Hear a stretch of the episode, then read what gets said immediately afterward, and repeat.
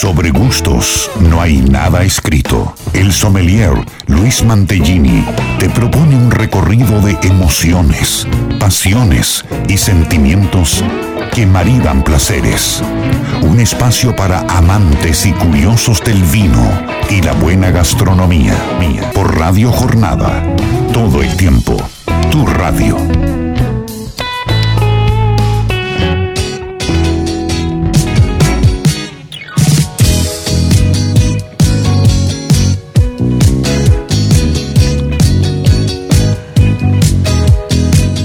Hola, hola, hola. Muy buenos días, muy buen sábado para todos. Bienvenidos a este nuevo programa de Sobre Gustos. No hay nada escrito aquí por Radio Jornada la 91.9 hasta las 14 horas. Hoy volvimos en eh, horario normal, estamos nuevamente acá ya con la mesa servida, con algo para comer, la copita de vino, siempre todo a mano para disfrutar, como te decía, hasta las 14 horas de este programa que está lleno de, de, información, de consejos, tips, sugerencias, eh, muy educativo y siempre con la idea de sumar y motivarte vos que estás del otro lado que nos puedas acompañar. Hola Héctor del otro lado, ¿cómo estás? Muy buen día, muy buen sábado. Presento ya a mi amiga María Elena Puerta, que está acá con nosotros, como siempre, ha traído sus sanguchitos y, la verdad que hoy, hoy va a tener que. Va a tener que. Quizás hablar un poquito más que yo, pues yo vengo con la garganta, vengo desde, desde el lunes que arranqué a hablar, a charlar, a charlar, ¿eh? y ya hoy vengo, pero estoy haciendo lo posible. ¿Cómo estás, Mari? Muy buen día, muy buen sábado. Señor Luis Mantellini, muy buenos días, buen día a todos los que ya están enganchados a Sobre Gustos, no hay nada escrito. Usted sabe que si hay que hablar, yo le hago frente. Y, bueno, hoy hay muchas cosas para hablar, tenemos un programa con muchísima información, así que vos que estás del otro lado, quédate hasta las 14 porque tenemos un programa imperdible. Bueno, vamos a empezar a agradecer como siempre a nuestros amigos eh, y familia y todo el equipo de trabajo de Bodega Estáfile que nos acompaña en esta sexta temporada aquí en Sobre Gustos. Voy a pasar las vías de comunicación también para que puedan acompañarnos ya sea contactarnos con este lindo programa al 2616 83 1434, que es el WhatsApp de la radio, y si no, puedes hacer también los mensajitos o comentarios a nuestros contactos personales que ya los debes tener seguramente, porque ya hay algunos que nos están saludando y deseándonos un lindo sábado y buen programa. Tenemos muchos temas, como siempre decimos. Eh, ¿Cómo ha andado su semana, María Elena? Bien, porque no ha estado, ha estado, he estado, de viaje. He estado por todos lados esta semana. Eh, estamos recibiendo los aceites de oliva para nuestra guía digital, Argentina Virgen Extra. Así que trabajando mucho. Eh, contactando productores, marcas de aceite, sponsor, así que una tarea ardua pero linda y, y bueno, y cada vez más contenta porque hay mucho aceite de oliva virgen extra en Argentina. Bueno, repítame el Instagram del proyecto, del emprendimiento, así también lo vamos eh, anotando. Arroba ar virgen extra. Perfecto, bien, vamos ahí a seguir. Y, también para conocer todas las novedades, porque es importante también conocer las novedades de lo que sucede eh, con este hermoso producto. Eh, muchos temas, vamos a adelantar dos o tres y vamos a presentar a, nuestro invitado el día de hoy que también nos va a traer una temática linda, al menos para muchos novedosas, que, creo que también va a proponer algo más que interesante en el programa de hoy. Eh, ha sido y sigue siendo la Semana Nacional del Bonarda, así que bueno, eh, esta semana he tenido la posibilidad de poder de alguna manera compartir algunas charlas eh, sobre este varietal. Y estaría lindo que podamos hablar un poquito eh, del programa, en el programa de, esta variedad tan linda, tan, tan versátil, tan eh, consumida. Tan argentina. tan argentina. muchas veces con esos prejuicios que todavía se tienen o preconceptos, entonces romper algunos mitos sobre esta variedad y también conocer un poquito la participación de esta variedad, no solamente en el varietal 100%, sino también en la participación en blends, en cortes y el Bonarda como rosado y como blanco y como espumoso. Entonces, una gran versatilidad de esta variedad que nos va a permitir también conocer y, poder disfrutarla y también recomendarla aquí. Después eh, traje un tema para que podamos charlar. Bueno. Eh, también nuestro invitado después también se lo vamos a preguntar, ¿no? Eh, el verbo tomar, ¿no? El verbo tomar, pero no de beber, el verbo de agarrar o de. Ah, yo tomo, tú tomas, él toma. Exacto. Em, ¿Usted toma riesgos en su vida? Le pregunto también a Héctor si es, de tomar riesgos en su vida. Un poquito, es, eh, es linda la adrenalina al tomar ciertas decisiones, entre comillas, arriesgadas, ¿no? Sí, eh, sí, a mí me gustan los desafíos. Bien, perfecto. Vamos a, hablar de, cosas lindas, ¿no? Tampoco es que eh, me voy a tirar de parapente, no lo haría. Eso es demasiado riesgo para mí. Pero sí digo tomar riesgo, me refiero a salir de nuestra zona de confort de paladar y tomar riesgo a la hora de comprar, a la hora de consumir, a la hora de la elección, decir, voy a comprar tal vino, voy a, en una carta de restaurante voy a elegir un vino que no conozco, un producto que no conozco. Eso es tomar riesgos eh, en este placer del vino y de los productos. Lo mismo con muchas situaciones que van a ir de la mano con esto. Por eso le decía si usted es de tomar riesgos. Sí, sí, totalmente. Y más en, en esa temática. Bueno, perfecto. Vamos a hablar de eso también. Y, me parece que está bueno porque siempre decimos que muchas veces cuando uno está frente a una góndola hay muchísimos productos que no... Hay más productos que no conoces que los que conoces.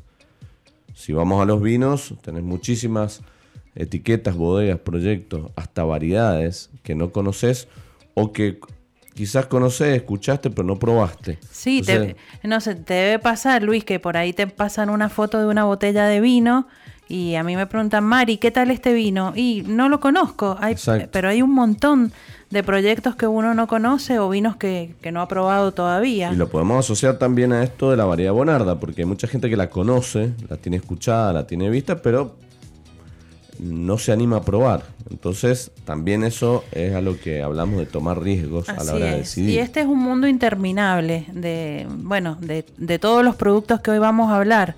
Eh, la gente que dice, no, yo ya me conozco todos los vinos, ya me conozco todos los aceites de oliva, es mentira.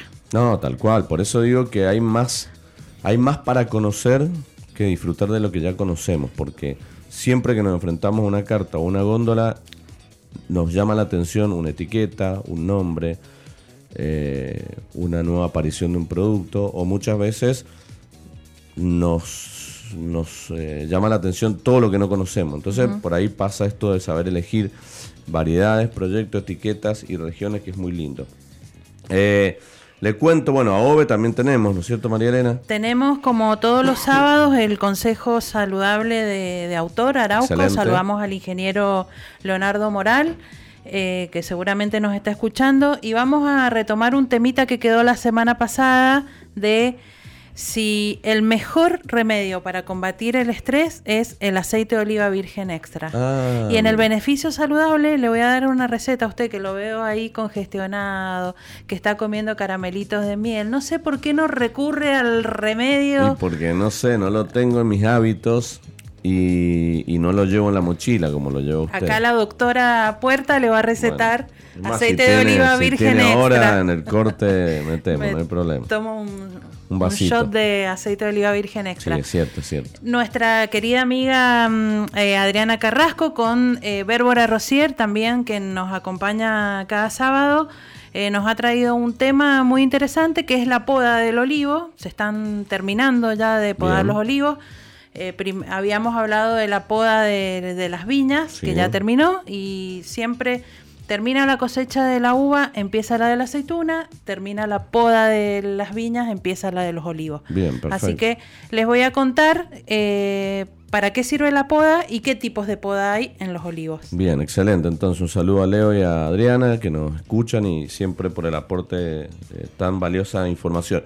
Y la última le dejo, antes que ya empecemos y nos metamos en el programa, una, tenemos una entrevista a las 13.30 nos vamos a ir de viaje nuevamente, como este programa suele hacer, nos vamos para el noroeste argentino y vamos a conocer un poco más de una bodega que conocemos mucho, pero que no es de las más conocidas.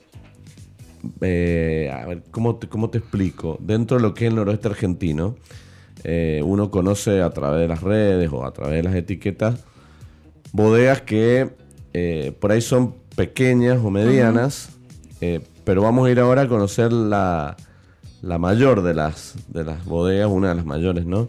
Que es Domingo Hermanos. Domingo Hermanos, allá en Cafayate. y, vamos a estar charlando con eh, la enóloga, eh, la joven enóloga que tiene la bodega, que es Rosario. Así que bueno, después vamos a hablar con Rosario para que nos cuente un poquito panorama general de la bodega, elaboración, producción, bueno, las etiquetas que están haciendo de nuevo, que se viene y que nos, ponga al tanto de la actualidad de Domingo Hermano. ¿Le parece, Mari? Sí, señor, una tradicional bodega, está ahí, te recibe. exactamente. Te recibe, Te recibe y te despide, a nosotros nos despide. Exactamente. Siempre que volvemos, paramos ahí, compramos y, chao. Lo, que quedó, deme toda la plata de Domingo Hermano. Exactamente, vemos la tarjeta, lo que queda, deme tres cajas de Domingo Hermano. Bueno, eh, así que bueno. tenemos un invitado de lujo hoy. Para mí, la verdad que, que es un gran placer poder eh, contar con la presencia del ingeniero Orlando Galdeano, que es socio y propietario de Finca 25 de Mayo en la provincia de San Juan. Y bueno, tiene un proyecto súper interesante, así que vos que estás del otro lado, eh, quédate y buen día Orlando, ¿cómo estás? Un placer que visites sobre gustos, no hay nada escrito. Muy buen día, bueno, muchas gracias por la invitación. Ha sido ordenar esto para venir hoy y el día nos acompañó. Así que estamos muy bien acá. Qué bueno. Bueno, vamos a hablar cosas interesantes. Muy interesantes. Vamos a hablar de. todo vamos a educar. Yo me voy a educar. Eh, viste que este programa es muy educativo. Así es. Siempre planteamos la educación como eje.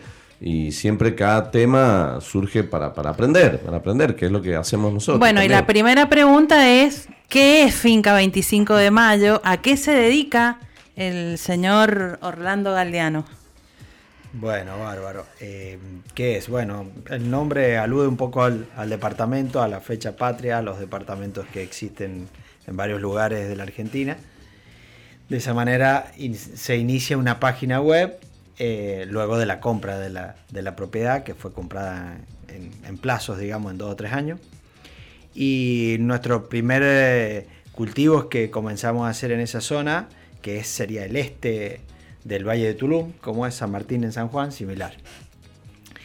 Eh, fueron cebollas para destino semillas y luego, bueno, en un plan de rotación, después de tres años de estar ya instalado en la misma propiedad, con, un plan de, tecnificación que arranca con sistemas de riego por goteo en una parte del campo, luego se, culmina, luego se genera un reservorio de agua para las etapas de invierno donde hay cortas. Y bueno, y, luego arranca este plan de rotación, que va siempre con algún verdeo de invierno, van con aliacia, que específicamente cebolla, y van con pimientos o ajíes para pimentón. Hablábamos de desafíos, el señor es un desafiante eh, diario, le diría. Sí, sí, sí. Porque realmente él dice, eh, unas cebollas, un pimiento, pero realmente es un, un proyecto eh, súper interesante. Eh, yo les voy a decir a los que están del otro lado que creo que, que, no hay un lugar así o no he conocido otro en Argentina y para mí el señor Orlando Galeano es el rey del pimentón. Ajá, bien, bien, bien. Eso, eh, a ver, pimentón eh, estamos hablando de, cuántas hectáreas o, más o menos de cuánto es lo que tenés ahí cultivado. El predio total tiene 12 hectáreas y lo que se cultiva anualmente en ese campo son entre 3 y 4 hectáreas. Bien. Y luego eh, sabemos hacer algunos varietales en otras fincas, porque tenemos otros puntos de producción de cebolla, entonces también rotamos de esa manera, ¿no? Bien. Eh, Orlando, cuando mm, bueno te recibiste de ingeniero agrónomo, eh, ¿Tenías pensado hacer todo esto? ¿Cómo, ¿Cómo empezaste la profesión? ¿En qué lugar? Eh, ¿Dedicándote a qué? soy de San Juan, ¿no? Sí, soy de San Juan, Estudié en la capital de Córdoba, en la Universidad Nacional. Eh, me gustó ese desafío un poco entender qué era la otra parte del agro, que es la parte de la pampa húmeda, si se quiere, y sus alrededores, la parte grande. y luego, bueno, me recibí en diciembre del 2001 tal vez recuerden esa fecha. Bueno, volví a San Juan eh, y bueno, mis familiares son agricultores, pero no tenía muchas otras alternativas como para empezar a, trabajar. Así que estuve unos meses y bueno, en abril eh, me fui a vivir a España, un poco a conocer Europa, que no conocía nada. conocer algunas partes. Y bueno, paradójicamente estuve en Murcia, en zona de pimentones, pero no pensaba en ese momento hacer eso. O sea, eh, cuando se da este punto de, quiebre de decir voy a hacer otro cultivo que no sea principalmente el de cebolla? Bueno, buscando algo para rotar, un cultivo que no sea perecedero y que no, o sea, que al rotar que no compartiésemos ni enfermedades ni plagas para justamente cortar estos ciclos y tanto sea en cebolla como en pimiento no tener inconveniente. Eh, en San Juan hay una zona que es tradicional, que se llama la Colonia de los Valencianos, que está un poco al norte de Valle Fértil, muy cerca del Valle de la Luna, donde hay gente de valencianos y de Murcia que llevaron sus tradiciones, hace 50 años se hace pimentones, y bueno, fue el primer lugar donde fui a buscar información. Me junté con gente valenciana que todavía vive, fui a ver las máquinas, comencé, bueno. Y luego eh, me traje, o sea, me proveyeron desde el INTA de Valle Fértil unas semillas de, un varietal dulce, de un pimiento dulce para moler, para deshidratar. Comenzamos con una prueba muy pequeña, de un cuarto de hectárea. Y después de un año y medio aproximadamente, empecé a hacer, a, conectar redes con España, siendo que es el país que más produce pimentones y con, más y con mayor antigüedad. Empecé a armar a ver cómo hacer para ir a conocer y un poco a, informarme, a educarme, como tú dices, eh, de cómo era esto en el mundo y demás. Así que bueno, hice relaciones con la presidenta de la denominación de origen del pimentón de la Vera, que es una zona dentro de la provincia de Cáceres, que está pegada a Portugal. Y también hice la primero con ella y ella me contactó con el presidente de la denominación de origen del pimentón de Murcia. Y acá, claro, existen cuatro denominaciones de origen de pimentones, ya sean dulces o picantes, en el mundo. Las más viejas, comienzo con la más vieja, Murcia. Después de la Vera, donde es todo ahumado. Después sigue Bulgaria y Francia, y una zona pequeña de Francia. Esas son las cuatro. Pero las más grandes, más viejas y con toda la historia están en España.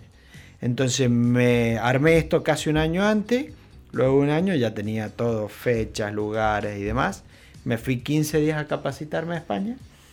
Primero estuve en Murcia, donde fui a ver justo, armamos todo para ir en época de cosecha, donde ya se estaba cosechando, se estaba secando. Y también fuimos a ver eh, la parte de industria, la parte de molienda, en Murcia. Luego hice lo mismo en Cáceres, en una zona que es similar a Tucumán en cuanto a la humedad relativa del lugar, pero no llueve tanto. Ese es húmedo por influencia del mar. Claro. Pero no, a pesar de que no está pegado, pero, pero es una zona donde... Pero hay una influencia. Sí, sí, claro. Eh, donde también se producen tabaco, como en Tucumán. O sea, había un cultivo de tabaco y cultivo de pimentones al lado, pegado, totalmente. Bueno, eh, y por último, eh, sí me formé también en la parte de mercado, cómo era el mercado mundial, para entender por dónde, por dónde desde dónde se distribuye, dónde están las mayores producciones y demás. Bueno, eh, obviamente en España, China está creciendo mucho, Sudáfrica también y Perú también, que es lo más cerca que tenemos. ¿Y Argentina? Y Argentina. Acá en Argentina el pimentón más famoso es el de Cachi, que que es el más nombrado por ahí cuando uno va al noroeste argentino, que te dicen traete pimentón de cachi. Claro, exacto, sí, sí, nosotros tenemos. Ah, yo tengo una pregunta básica para, para, ver si uno lo entiende. ¿El pimentón qué es? ¿Un vegetal o una especie? No. ¿O es un vegetal que después se transforma en especie o es...? Claro, es un pimiento que luego del deshidratado y del picado y molido se empieza a llamar pimentón por la forma en la que se presenta, en la que vos los consumes, los compras. Exacto. Pero es un pimiento deshidratado y molido. Bien, perfecto. Pregunta, ya que estamos preguntando y para que el que está del otro lado también, si querés hacer alguna pregunta, eh, que nos manden y le preguntamos a Orlando. El pimentón, eh, digamos, el pimiento, eh, una, se, se seca todo entero y después cuando va a la molienda, eh, ¿se saca la semilla o eh, se hace entero? ¿Cómo es el proceso? Bien, bien, bien, bien. Buena pregunta. Eh, sí, el proceso es este. Se cosecha, debería, debería existir em, eh, a ver, dos maneras podría ser de secarse. Una es al sol, naturalmente, y otra es en horno.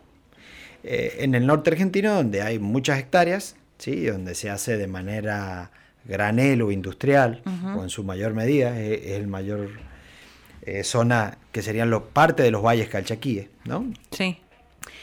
Ellos hacen eh, gran parte del suelo, lo que es tradicional, como vos hablabas del, pimentón de cachi, y la otra parte se hace industrial, o sea, con, con, hornos a gas o, electricidad, ¿no? ahora bien, nosotros, ¿cómo hacemos? Elegimos variedades o varietales que están, eh, que son eh, generados para el deshidratado. O sea, primero, no usamos cualquier pimiento, no usamos el morrón, no usamos el cuatro cascos, ni el calabaza. Hay diferentes variedades. Claro, hay, hay una gama muy grande, pero hay, hay frutos que son o doble propósito, o para fresco y deshidratado, o solo deshidratado. Nosotros en este camino hemos ido eligiendo, yo he, he probado variedades españolas, las he visto allá.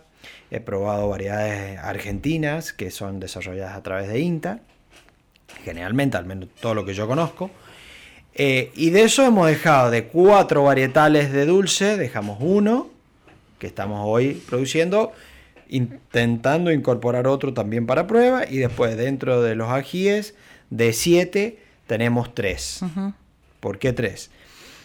Porque en esto eh, hay varietales que por, el nivel de humedad de la zona, no, no influye tanto la altitud, sino sí la humedad, se adaptan mejor a un área que a otra. Por ejemplo, Murcia es muy parecido a la zona de Cuyo. O sea, tiene una humedad baja, eh, riegan todo, por supuesto, hay distintos sistemas, pero se riega. En cambio, la otra zona tiene variedades elegidas, que es de la Vera, que sería más parecido a Tucumán. Eh, que se adaptan mejor a esa zona, que tienen menos eh, inconvenientes al momento de que algunas enfermedades lo, afecten, como principalmente son hongos y bacterias. ¿no? Yo, el pimentón, eh, nosotros lo hemos conocido relativamente como consumidores. Muchas veces nosotros el pimiento o el pimentón lo asociamos muchas veces a los eh, factores aromáticos que puede tener los vinos, o algunos vinos, algunas variedades donde después podemos eh, hacer algunas asociaciones. Pero también decía, bueno, eh, el, pimentón hoy vos lo tenés para venderlo, digo, el consumidor argentino, en comparación con lo que vos eh, y tu experiencia también de, estar en otros lugares donde el pimentón también es, importante. consumidor argentino lo consume, lo conoce, entiende las diferencias o, o más bien por ahí nos falta bastante entender que, o creemos que es uno, como la pimienta. De la pimienta la gente por ahí cree que hay una nomás, no, no, no se tiene esa diferencia todavía. Quizá la pimienta está un poquito más avanzado, pero por eso decía el pimentón si pasa lo mismo en el consumidor argentino en comparación con otros consumidores. A ver, eh, sí, se conoce, se conoce. Eh, sobre todo del lado gastronómico se le está empezando a dar mucho más usos y, su, y a su vez empezás, bueno, con varietales. Algo que nosotros comenzamos luego de la visita a España, eh, empezamos a pensar en varietal, en, eh, en, producir y vender varietal. ¿Por qué? Porque el consumidor que, que prueba un varietal le gustó, el año próximo va a comprar el mismo y bueno, y vas a tener un, un, cliente fiel y que consume lo que más le gustó. Bien, exacto. Así es que sí hay los inconvenientes más grandes eh, son en que creemos que falta un poco más de controles desde salud pública en todas las provincias, porque se estima y en, y en algunos casos se puede ver fácilmente productos adulterados, que, que, tienen harinas, que tienen colorantes, que tienen... U otro, u otro vegetal que sea similar y más barato también lo mezclan y demás. Y te contesto algo, María, que, que creo que iba un poco la, la pregunta anterior en cuanto a Argentina, si producimos. Sí, producimos. Hasta hace aproximadamente 8 o 9 años nos abastecíamos y vendíamos a algunos países limítrofes. Desde que China empieza a crecer eh, en su mayor medida en, la producción de pimentones, arranca porque empresas españolas se van a China a producir mucho más barato que, en el mismo Europa. Eh, nosotros nos abastecíamos y vendíamos a países limítrofes. Hoy hay una, una importación de China que no sé, yo los datos no los tengo, pero debe ser un 30 o un 40% de lo que consumimos en pimentones debe ser eh, importado y principalmente de China, por costos, ¿no? Todo un mundo también. Todo un mundo y bueno, después, eh, después de la pausa vamos a seguir porque quiero preguntar cuáles son las variedades, estas también, sí. Quiero ver si las variedades tienen un nombre específico, si, si, si vas a comprar voy, yo salgo acá y voy a comprar, las puedo pedir así por variedades. Quiero ver si eso está especificado en las etiquetas o no. Muchas veces el que vende no tiene idea. Entonces también pasa que, que, por ejemplo, nosotros ahora que fuimos al norte hace un, par de semanas, eh, queríamos conseguir también buenas buenas especias y las recomendaciones eran de ir a uno o dos lugares y no ir a las plazas donde te venden, porque no son 100% de lo que uno compra. Un poco no sé si es lo que vos ibas o no, el control. ¿no? Sí. Eh, entonces me decía, mira, andate a estos lugares, que son lugares que hay que meterse adentro, hay que encontrarlo, porque son los productores, eh, que no es lo mismo, la misma calidad que vas a encontrar en la plaza turística, donde, bueno, te venden también el pimentón o las especias, pero ya vienen medias como... Bueno, no sé si adulterada o bien. Un mix. Claro, no sé si llaman la Claro, es un mix de especies. Entonces, bueno, por ahí uno quiere y busca eso.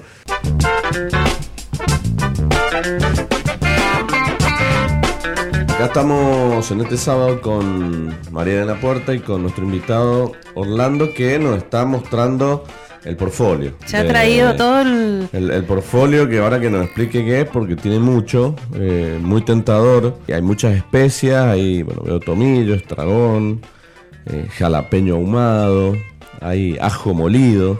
Acá tenemos pimentón extra ahumado, pimentón extra, pimienta negra, pimienta negra ahumada y también anís. Bueno, es un gran portfolio. Sí, sí, la verdad que es muy, desde ya los invito, los invito a que entren a la web finca25demayo.com.ar y en las redes sociales pueden seguir a Orlando en Instagram arroba finca25demayo.sj. Bien. Ahí tienen mucha información de productos y, bueno, y se pueden contactar. El que quiera comprar también eh, puede mandar mensajes a la web, eh, al Instagram, porque hay envíos a todo el país, así que Sí, bueno, y precisamente estábamos hablando de eso de, A ver, acá nosotros cuando vamos a comprar este tipo de especias o vamos a comprar o queremos comprar algo para hacer, para cocinar, para tener en casa, recién hablábamos que en Mendoza, bueno, tenés muy pocos lugares. Eh, a, mí se, a mí se me viene la idea, no sé si esto ya es viejo, yo lo pregunto a ustedes por ahí está más La, ¿Te acuerdas que yo me recuerdo antes vendían esto, las dietéticas? Claro. Las dietéticas, vos entrabas y tenías los bolsones eh, todos abiertos con, no sé, con anís, con las pimientas. Eh, eso a la hora de vender, digo, ¿es bueno eso de, tener todo así abierto eh, cuando entras a un lugar que hay un olor hermoso, especia, indefinido, porque tener una mezcla de todo? ¿Ir a comprar ahí es recomendable en ese tipo de negocios? no, no, no, no, no. Para uno, si vos vas a comprar una, un anís y te venís con un anís que tiene aroma romero porque está al lado a ajo o a cualquier otra especia o condimento, no, no es bueno. El tema es que está esta moda o esta costumbre de tener la bolsa, el bolsón, el frasco a la vista. Entonces, debería eso cambiar y que esté a la vista, pero en un envase hermético. Que en algunos Hoy almacenes saludables le llaman. A este ha virado un poco el nombre, lo que era herboristería, porque antes lo de herboristería, bueno, era un poco hierbas, ahora hay masa deshidratada, fideos, un montón de cosas. Bien. Entonces por eso lo de almacén. Pero creo que eso debería, debería venir de la parte de de la cocina y de la parte de los productores. Decir, mira, yo te traigo esto, te lo hago que lo pruebes sensorialmente, al olfato en una comida o, con una cuchara, lo que sea, pero quiero que me lo mantenga solo, o sea, en un, en un envase aparte, bien, bien sellado, bien cerrado, y bueno, y de esa manera evitas. También lo puedes hacer si compras un envase cerrado, que venga ya sea en un frasco, en una lata o en un envase de nylon, ¿no? De esa manera no estaría contaminado.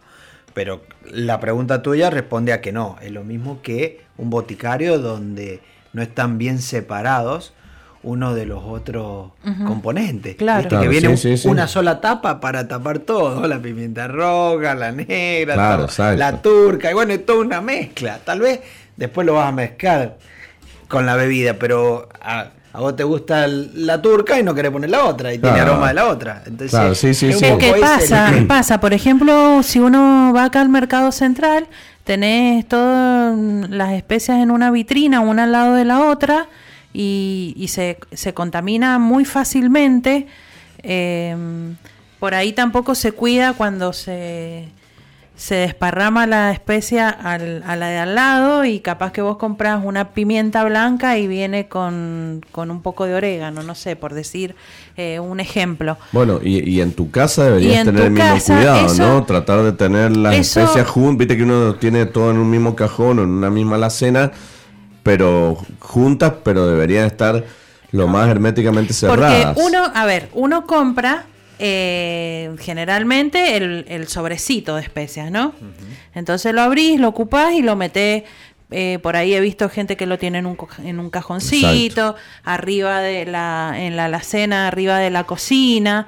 Ahí también me parece que se mezclan teniéndola en sobrecito.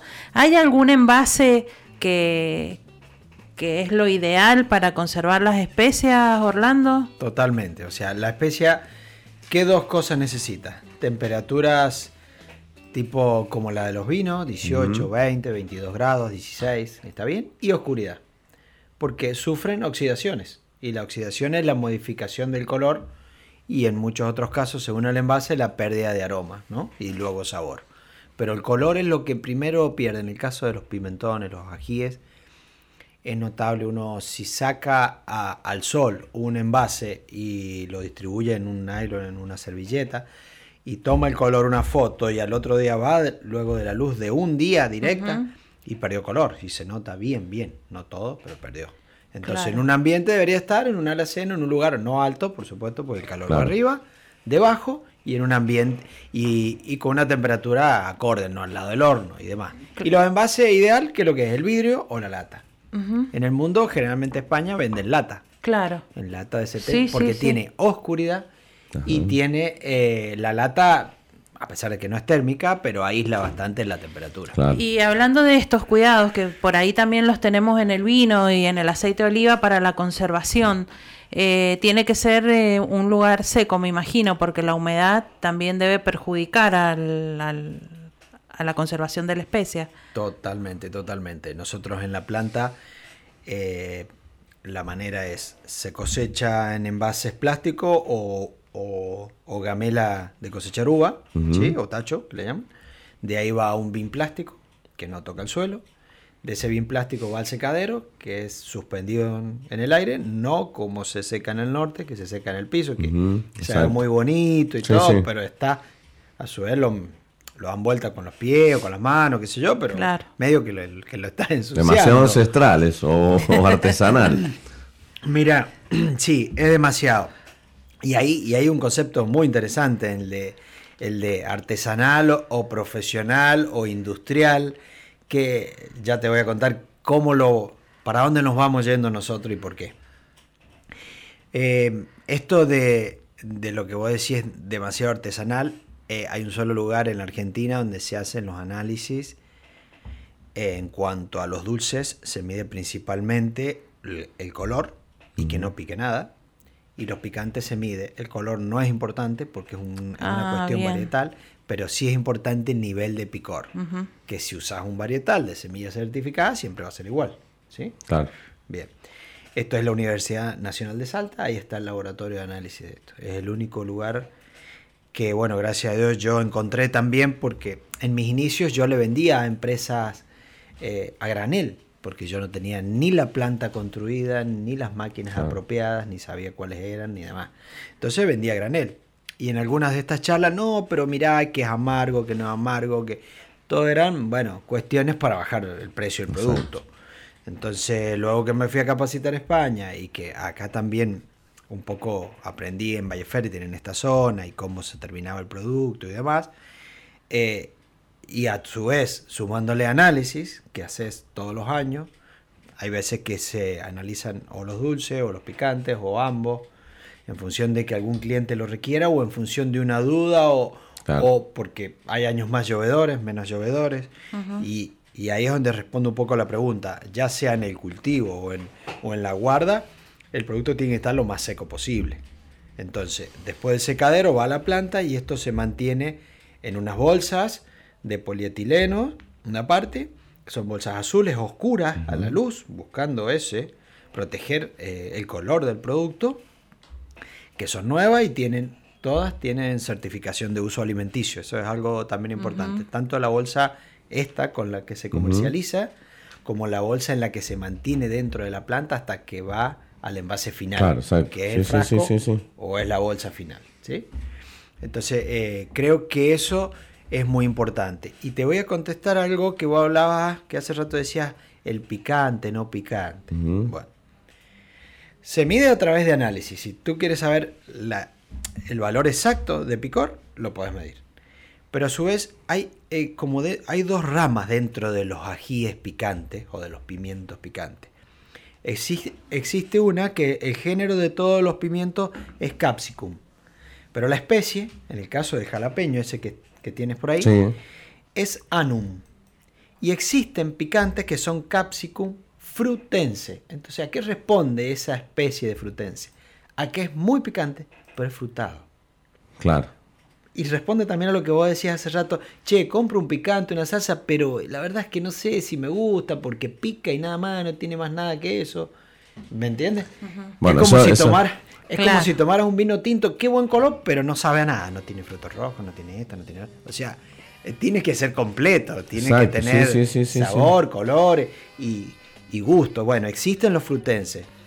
Eh, con María este año, si Dios quiere, vamos a estar en la cata de, del año para ver cómo vinieron este año los, productos. Vamos a incorporar una nueva variedad, que es una variedad mexicana, a la cata, en donde, bueno, me está dando una mano grande en la descripción de cada uno de los varietales para que esté esa información en el producto. Y cuando vos vayas a comprar, digas, ah, esto, pero es frutense, y tiene y no tiene. Bueno, ahí un poco vas a saber antes de, antes de consumir qué vas a comprar. Claro, porque siempre la duda es cuando uno sale a comer. Sale, nosotros salimos a comer, nos gusta el picante. Y siempre en una comida eh, la pimienta no es la salida, porque no queremos algo más potente. Entonces cuando pedís picante, mi pregunta es si lo que hice picante te tiene que picar. Claro, sí, debería picar. debería picar. Sí, sí, sí. Bueno, estamos hablando de algo que suele ser, o parecería ser algo básico, obvio, pero no lo es. Por eso te digo, a veces le pedís, tenés una salsita picante o lo más picante que tengas, sí, ya te preparo y te traen algo y vos probás y, no es que uno, porque si, aunque sea fuese un poquito bueno, pero a lo que digo es que importante es este término, el picante, que se entienda en la gastronomía, que el que pide picante quiere que le pique, o sea, quiere sentir ese sabor, también ese no solamente que te, no que te adormezca la boca, sino que ese picante con sabor. a eso me refiero, que está bueno. Eh, creo que ahí también eh, tenemos que eh, entender lo que es de lo gastronómico a lo, a lo a, la, comida y al comensal, ¿no? Las últimas lentejas que usted comió en mi casa las hice con ají molido, picante, jalapeño se notaba, y Se notaba y, se notaba bien y, bueno, es lo que uno busca, por eso Aparte digo. rico sabor, el aroma también que, que le da el producto a a las preparaciones, eso es, muy importante. Eh, vos, eh, Orlando, sos de tomar vino, ¿no? Sí, sí. Bueno, yo quiero hacer un paralelismo, a ver si, coincidimos en esto. El pimentón normalmente es una sensación aromática o, una percepción aromática que encontramos mucho en los vinos tintos, pero que se asocia muchísimo a una región como es la región del noroeste. En el noroeste muchas veces tenemos los Malbecs, los Cabernet Sauvignon, eh, muchas veces asociado a lo que se puede llamar eh, en algún punto el estilo calchaquí de, vinos, el tanat mismo, con algunas notas a pimentón, a, no sé, a especias, a curry, algún...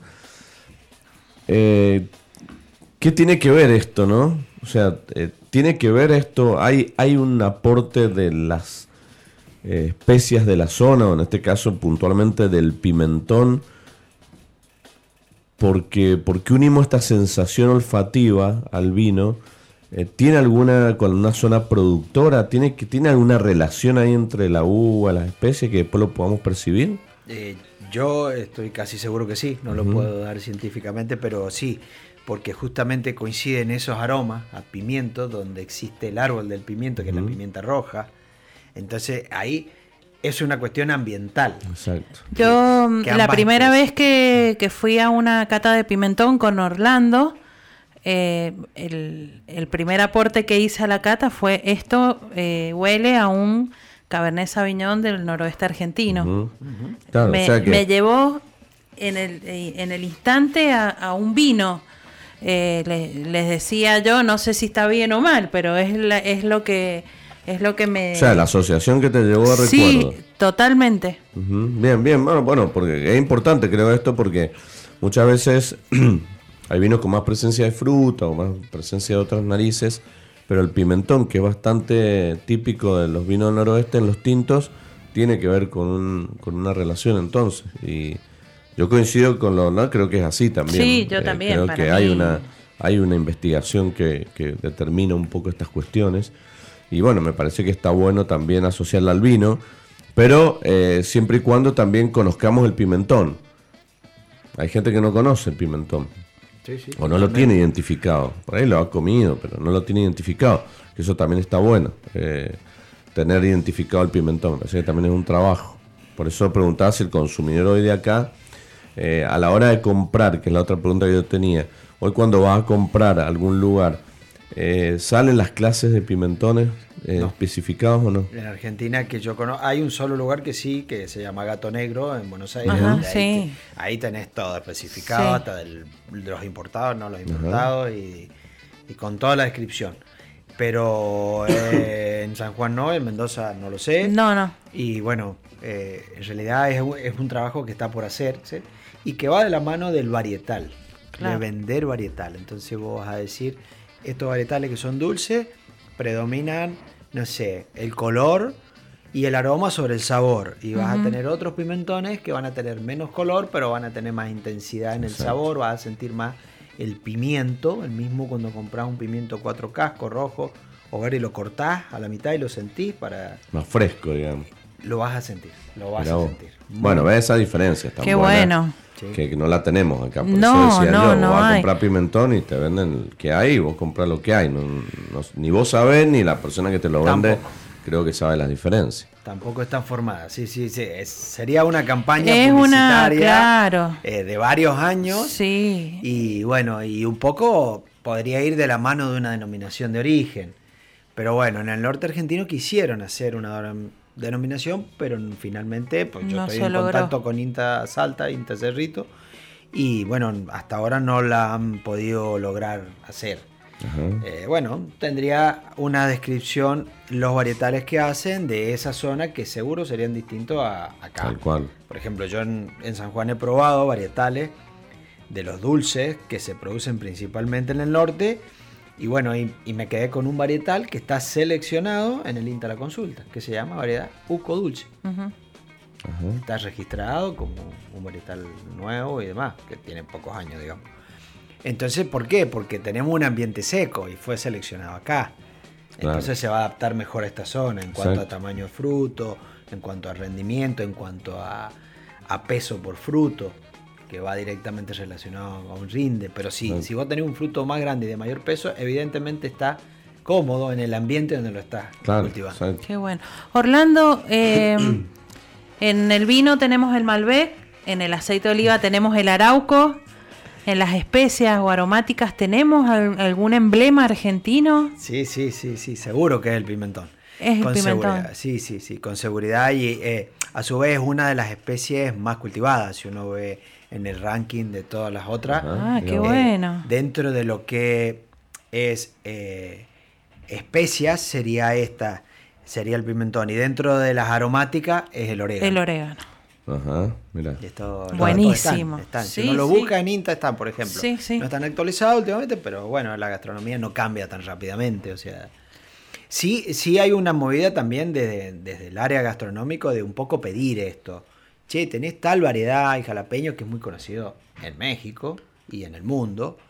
Y tenés de árbol, tenés cayena, son, son ajíes como que ya un poco mundialmente se conocen. Por lo tanto, ya se piden un poco más. Pero eh, hace falta una campaña de información y educación. educación, claro, sí, sí, sí, sí. Creo que. Y, pensando en la gastronomía, ¿no? El pimentón, qué participación importante tiene. Pues a mí se me viene de la mente un montón de preparaciones que puede llevar. Vos recién mencionaste lenteja eh, salsa, se me ocurre hasta, hasta, bueno, en, preparaciones de chimichurris o, preparaciones para carnes también adobadas, el pimentón tiene participación. Eh, se me ocurre para qué otra cosa puede ser. Bueno para para por ahí para carnes en, en, los carneos en los carneos se utiliza muchísimo el pimentón para todo lo que es fiambres ahumados y todo todo eso se por eso creo que creo que lo consumimos más de lo que sabemos que consumimos, porque a veces vas, a comer en un lugar, tiene pimentón, pero ni preguntar ni dónde ni dónde lo sacaste. Está bueno. Qué variedad. Ah, vamos a empezar a. Hay que empezar a educarse. Por eso digo, vos te dices, mira, es una carne que está adobada con, no sé, pimienta, con no sé qué y pimentón. bueno, y, preguntar de dónde vienen esas especies. ¿Por qué existe la pimienta negra, la roja? Exacto, no, claro. Ah, Justamente el, programa pasado, Orlando, estuvimos hablando de las diferentes pimientas y, bueno. Hay todo un mundo también. todo un mundo. Que, no digo que sea tampoco, pero a veces la curiosidad de preguntar nomás. Y si se hace acá. Hago un aporte para el oyente decir, bueno, ¿cuánto consumimos en pimentones y en qué? En las comidas, una mm. parte pero la otra es en los chacinados. Y sabes que el 70% del pimentón que consumimos viene del chacinado y el 30% se consume en la comida. Ah, mira. Entonces, esto es, un poco global, no solo sí, Argentina, ¿no? Entonces, eh, ahí un poco indica lo que vos dices, pero eh, en definitiva también hay una tradición en la, en la fábrica de chacinado acá que hablan del pimentón choricero, que sería el de más color, Mm. Eh, y responde un poco a tu pregunta del comienzo si se molía el fruto entero. Sí, se muele entero. Pero solo frutos, no palos de, de, planta, no hoja. Esto es como cuando vas a moler, o sea, hacer el aceite de oliva o el vino. No van hojas, no van tallos, no va, va solo fruto y en este caso tienen que ser todos completamente rojos. Porque si, no, si hay frutos que no terminaron de madurar, empiezan a dar otros sabores u otros aromas, principalmente los pimentones tiran un poco al amargo. Cosa que si están todos eh, maduros, independientemente del varietal, no lo vas a tener a ese amargo. Hablábamos ah. de, estas adulteraciones que hay en mm. las especias con harina. Eh, en las aromáticas, eh, tengo entendido, no sé Orlando si es así, que por ahí las adulteran con hoja de olivo molido, ¿puede ser? Exacto, en el caso del orégano es, es bastante usual. Y bueno, y, vamos a intentar irnos por estos dos lados, por los pimentones, en, lo, en las especias y en las aromáticas con el orégano. En el orégano existen como tres, tres tipos de orégano. El orégano criollo, que algunos le llaman el de San Carlos, en San Juan el de Calingasta, son criollos iguales, que tienen un menor rendimiento, pero mucho aroma y sabor. Después existen los compactos, que está el compacto de mendocino y el cordobés, y habrán otros en otras provincias. Y después existe un primo hermano del orégano que se llama mejorana, que da seis veces más cantidad de kilos por hectárea de hoja, pero mm. tiene mucho menos aroma y sabor. Y que en el código alimentario lo plantea, o sea, está, eh, pero tienen que decir mejorana a la hora de vender, no orégano. Entonces ese es uno de los cortes que hace con orégano. Otro, se ha descubierto lo del olivo y aún más la hoja de alfalfa que es más parecida al orégano y menos dura, menos coriácea que la hoja del olivo. Pero bueno, llegan hasta ese nivel de moler algo. Imagínate una hoja de orégano que debe medir 0,1 milímetro de espesor y la del olivo 2 milímetros o 1,5. O sea, y pican y hacen ese trabajo porque bueno, es rentable y se controla. Y bueno, ahí venimos a, otro tema y que también lo hablamos por ahí con la adulteración del aceite de oliva, el precio. También. Porque hay especias que son tan baratas que vos decís, oh, me compré una pimienta. Eh, 50 gramos, 100 pesos. Imposible. no tiene sabor, no tiene aroma, no, o sea, después vamos a lo que vos decís, no tiene, comprar una bolsa de orégano gigante. Sí, la relación de precio es con la calidad. No tiene sabor. Totalmente. Nosotros en San Juan vendemos eh, un alto porcentaje de nuestros kilos del, total de producción a fábrica de chacinado. Y bueno, y tenemos referencia de que usan la mitad de los nuestros. Pero no hacemos ninguna maravilla nosotros. No adulteramos nada más. O sea, evidentemente el otro, las otras empresas, adulteran un 50%. Como mínimo. Y nos dice, y queda mucho mejor. Usamos la mitad. Claro. O sea, pero bueno, eh, nada, ahí eso, eso va eso un poco también la pauta, Y eso también va en quien vende el producto de qué quiere, qué quiere vender. Tercer bloque aquí en Sobre Gusto no hay nada escrito, a pura especia, puro pimentón hoy, pero también con mucho vino, aceite de oliva virgen extra. Em, se me ocurría tantas cosas para charlar, la verdad que eh, yo los invito a que se unan al, Instagram, ¿no? De eh, Finca 25 de Mayo. Arroba finca 25 de mayo punto SJ. Bueno, perfecto. Así también se enteran un poco de la, de, la, de la información y de los productos, que es lindo siempre estar al tanto de todo eso. Repito, como consumidores para saber comprar y cuando uno cocina y cuando uno eh, trabaja en la cocina también tenga este, esta posibilidad. Tengo un mensajito de Julio Luján de Córdoba que dice, María Elena, hermoso programa y muy constructivo, educativo, gracias. Bueno, un saludo, Julio. para toda la familia Luján que nos escucha todos los sábados. Seguramente ya lo estará siguiendo en Instagram, Julio, ¿no? Sí, ya, eh, ya nos... Ah, no, sigue. Sigue, sigue, sí. Julio es un buscador de experiencias también. Bueno, y... quiero rápidamente anticipamos lo de Bonarda. Sí. Vamos a hacer un pequeño paréntesis. Em, no quería dejar de mencionar, porque esta semana, siempre que son días de variedades o semanas de tales vinos, tales regiones, siempre nos gusta acá de Sobregustos destacarlo, no, no pasarlo, porque la Semana Nacional del Bonarda nos ha traído de alguna manera una gran cantidad de actividades que nos ha permitido a nosotros, los consumidores, a los curiosos, ponernos al tanto de esta variedad, que es la variedad según, la segunda implantada en toda la Argentina, donde mayoritariamente tenemos mucho desarrollo en la zona este de Mendoza, pero también que tenemos distintos exponentes en, distintas zonas del país y ciertamente es una variedad muy versátil desde lo desde todo punto de vista, ¿no? desde la agronomía, desde la enología y desde los perfiles de vinos que ya salen al mercado, una variedad con eh, que yo digo se asocia, eh, en muchos casos se asoció muchas veces a mucha cantidad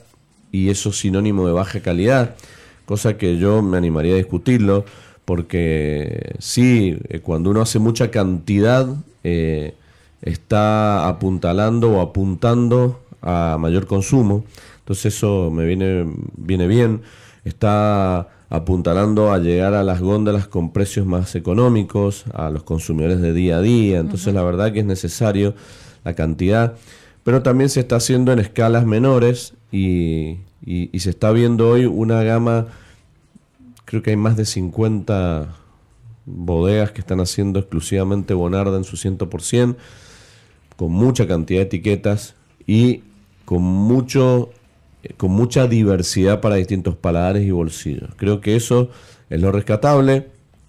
Hoy la pregunta es si Bonarda va a seguir, si es esta tendencia, si, si se va a poder tomar dentro de 20, 25 años un Bonarda hecho ahora, si resisten a la guarda, eh, si resisten al tiempo en barrica, bueno, todo eso, si bien no hay grandes cantidades de referencias, pero sin duda alguna que es una variedad que va a soportar muchísimo la, la guarda el desarrollo, porque si la materia prima, si la uva, si el terroir, si el manejo de la vid está bien hecho y se cuidan los puntos de cosecha y un montón de cuestiones en la tierra, después vamos a tener bonardas de una calidad y una diversidad competitiva y muy bien posicionadas. Es una variedad que, el consumidor por ahí no tiene muy registrada.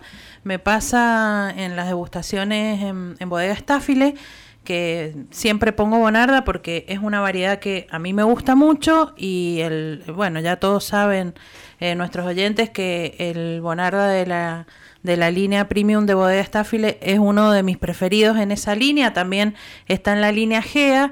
Y la verdad que cuando se los hago probar eh, la gente no sabe mucho de Bonarda y gusta muchísimo. y siempre se llevan una botellita para, para después, eh, por ahí dice, hoy se lo voy a llevar a mi papá, a mi mamá, a mi tío, para que conozcan esta variedad que no es tan conocida, que por ahí eh, no, se, no se ha prestado mucha atención. Así que es una, es una variedad que vos bien decías, Luis. Eh, con muchos estilos eh, que hoy 100% hay diversidad y bueno, que los invitamos a, que la prueben. Sí, siempre y además, bueno, tener en cuenta que acompaña muy bien comidas y momentos eh, y además está en sus versiones rosadas, en sus espumosos y por ahí algo de blanco también, que, siempre también nos, nos, dan esa, sí, nos sorprende. desafío, esas, esas sorpresas lindas que, nos da la, variedad Bonarda. Así que bueno, era como para concluir un poquito esto de, una variedad tan linda y tan, tan nuestra, ¿no? Porque eh, cuando el turista viene o el visitante de otra parte del mundo viene a Mendoza o viene a Argentina, hay dos variedades que hay que mostrar con mucho orgullo, que es la blanca torrontés y la uva tinta bonarda, que son dos variedades que son muy nuestras y que normalmente no se consiguen en otras partes del mundo. Y bueno, acá las tenemos hay que mostrarlas con mucho orgullo. Así bueno, ¿quiere que vayamos algunos consejitos de aceite de oliva? Claro, y bueno, hablando de Bonarda, Torrontés, eh, todo emblema argentina, que vamos a hablar de Arauco. Aceite de oliva de autor Arauco, que nos deja su consejo saludable. Lo podés seguir en Instagram, arroba de autor.aove o en la web de autor.ar. Y vamos a decir que el aceite de oliva virgen extra es el mejor remedio para combatir el estrés. Usted que está estresado esta semana, que ha estado dando mucha charla de Bonarda, eh, Orlando que ha estado en la finca, ahí eh, eh, inspeccionando los, cultivos y todo, el estrés es el gran mal del siglo XXI y puede traer graves consecuencias a nuestra salud. La alimentación es uno de los factores más importantes y claves para la, la prevención del tratamiento eh, para evitar el estrés oxidativo. Entonces, eh, el envejecimiento es el proceso de oxidación de nuestro cuerpo.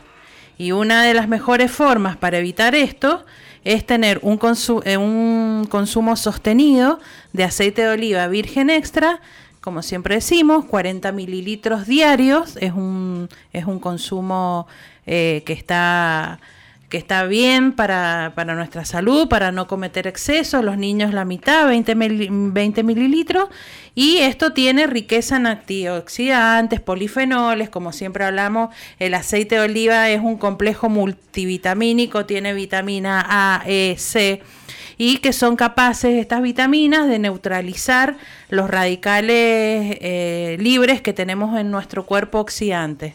Entonces va a detener no solamente el envejecimiento, sino que va a actuar como eh, cuando uno hace deportes que libera las endorfinas. Bueno, el aceite de oliva produce el, el, mismo efecto. Así que, bueno, los invito como todos los sábados a que consumamos 40 mililitros diarios de aceite de oliva virgen extra.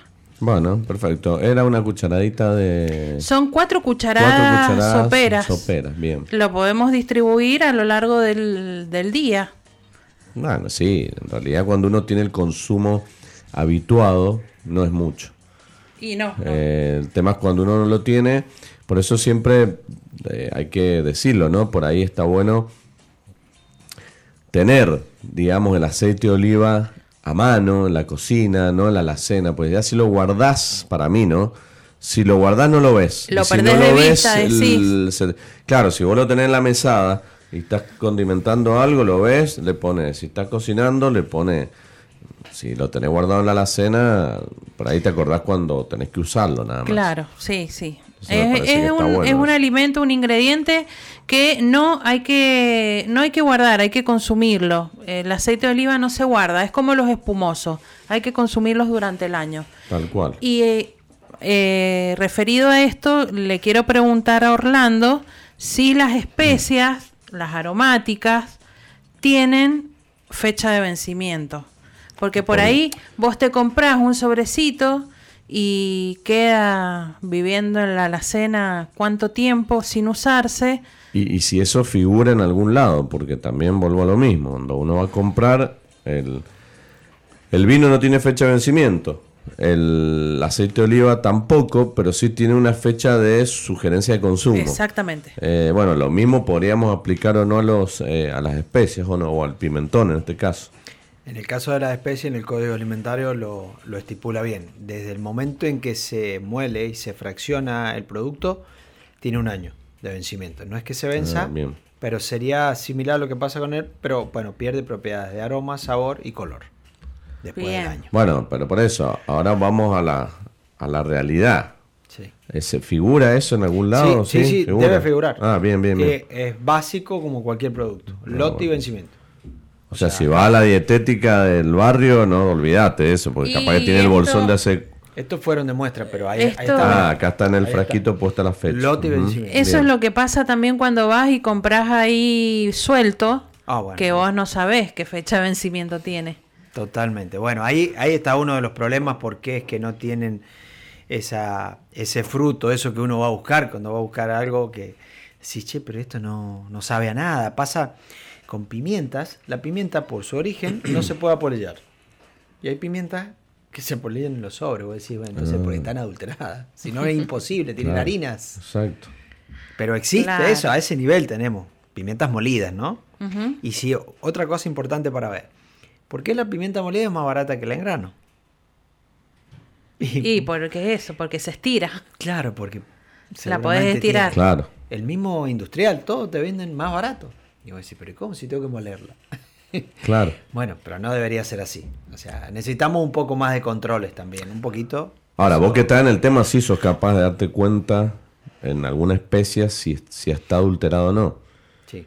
Nosotros no. Eh, mira, eh, Luis, es como todo. es como, por, por ejemplo, en el aceite de oliva, cuando vos probás un aceite de oliva que no es virgen, en comparación con uno que es extra virgen, te das cuenta. En la especia, si vos la catás o, lo pones eh, eh, una especie adulterada a una especie de calidad, te das cuenta en los aromas, en los sabores.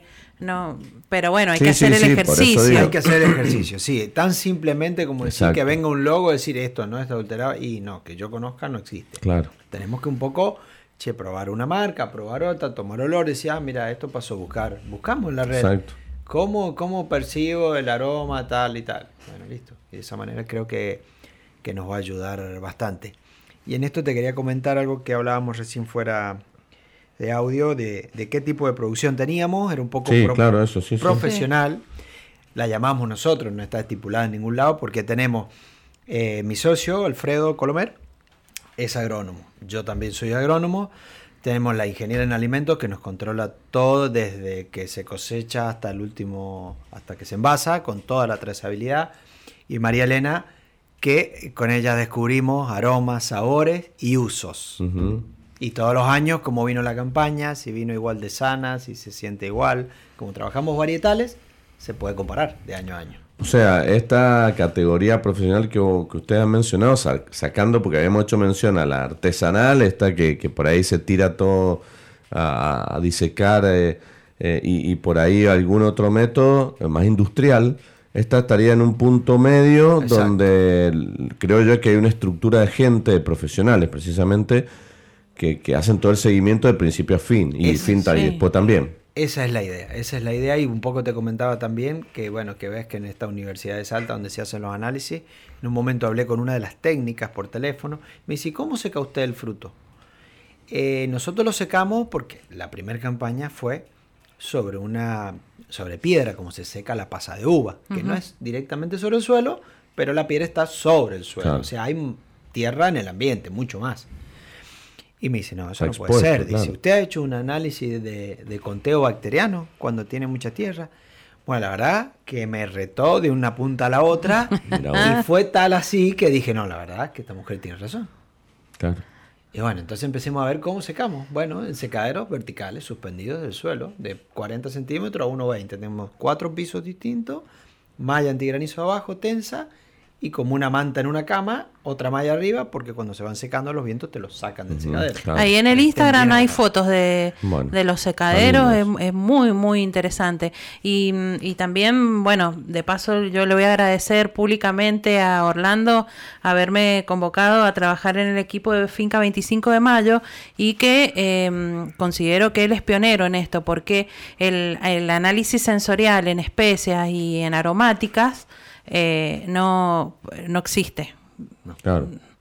Entonces, eso es también eh, un, un, valor agregado que, tiene su producto, en donde el consumidor eh, va sabe eh, con qué se va a encontrar.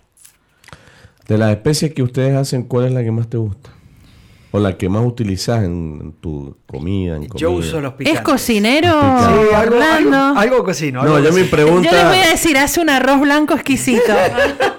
bueno, no. sé, eso no puedo no, no, acá no... No, eso fue... Podemos mentir acá, pero ya tanto no voy a poner la mano en el fuego porque hasta que no lo eh, pruebe... Hace un par de semanas preparé un arroz blanco bien neutro porque vienen nuevos productos al, al portfolio de Finca 25 de Mayo, que son unos mix, y estuvimos probando con el arroz blanco a ver cómo quedaban, qué sabor daba. Por eso digo, hace un arroz blanco exquisito, no he probado otra cosa. Pero después del arroz blanco quiero decir que eh, tomé vino, así que como que ahí ya lo perdoné. Ya lo perdonaste. sí, hicimos eso. Pero me gustan más los picantes, la verdad es que eh, creo que hay hay más para explorar, para explorar y, descubrir dentro de tantos varietales de picante que hay. De dulce hay, pero de picantes hay más. Tenemos, tenemos como que la cuna de los picantes está en México, porque son los que más soportan y más consumen. Eh, pero también tenemos los dulces. Una de estas cuatro denominaciones de origen que comentaba al comienzo, la más pequeña de Bulgaria, existe el helado de pimiento. O sea, comen. Nosotros comemos, qué sé yo, 400 eh, gramos por persona por año. Eh, ellos comen 2 kilos por persona. En todo. En todo el pimiento para pimentón o el pimiento el mismo que usan para pimentón.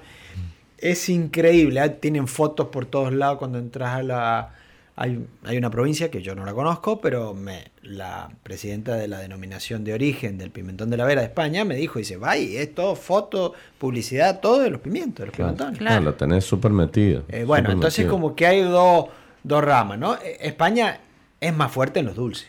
Sí, ah, claro. sin duda, tienen los picantes. Ellos hablan, ellos hablan de un dulce, un agridulce y un picante. El agridulce sería como el paladar nuestro.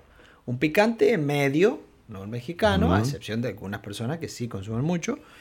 Y el picante es como un varietal mexicano. Eh, bueno, acá en rango de Scoville, que es la medida que mide lo picante, nosotros estamos entre 2000 y 5000, 6000. Eh, los agridulces estarían entre 10.000 y 30.000. Y bueno, y después empiezan de 30.000 a 2 millones de unidades de Scoville es lo que consumen en ese rango, principalmente los mexicanos. ¿Cómo se llama la regla? Escovir. Escovir, no, güey, cuando vean los restaurantes le voy a decir. Escoville. Escoville, le voy a decir.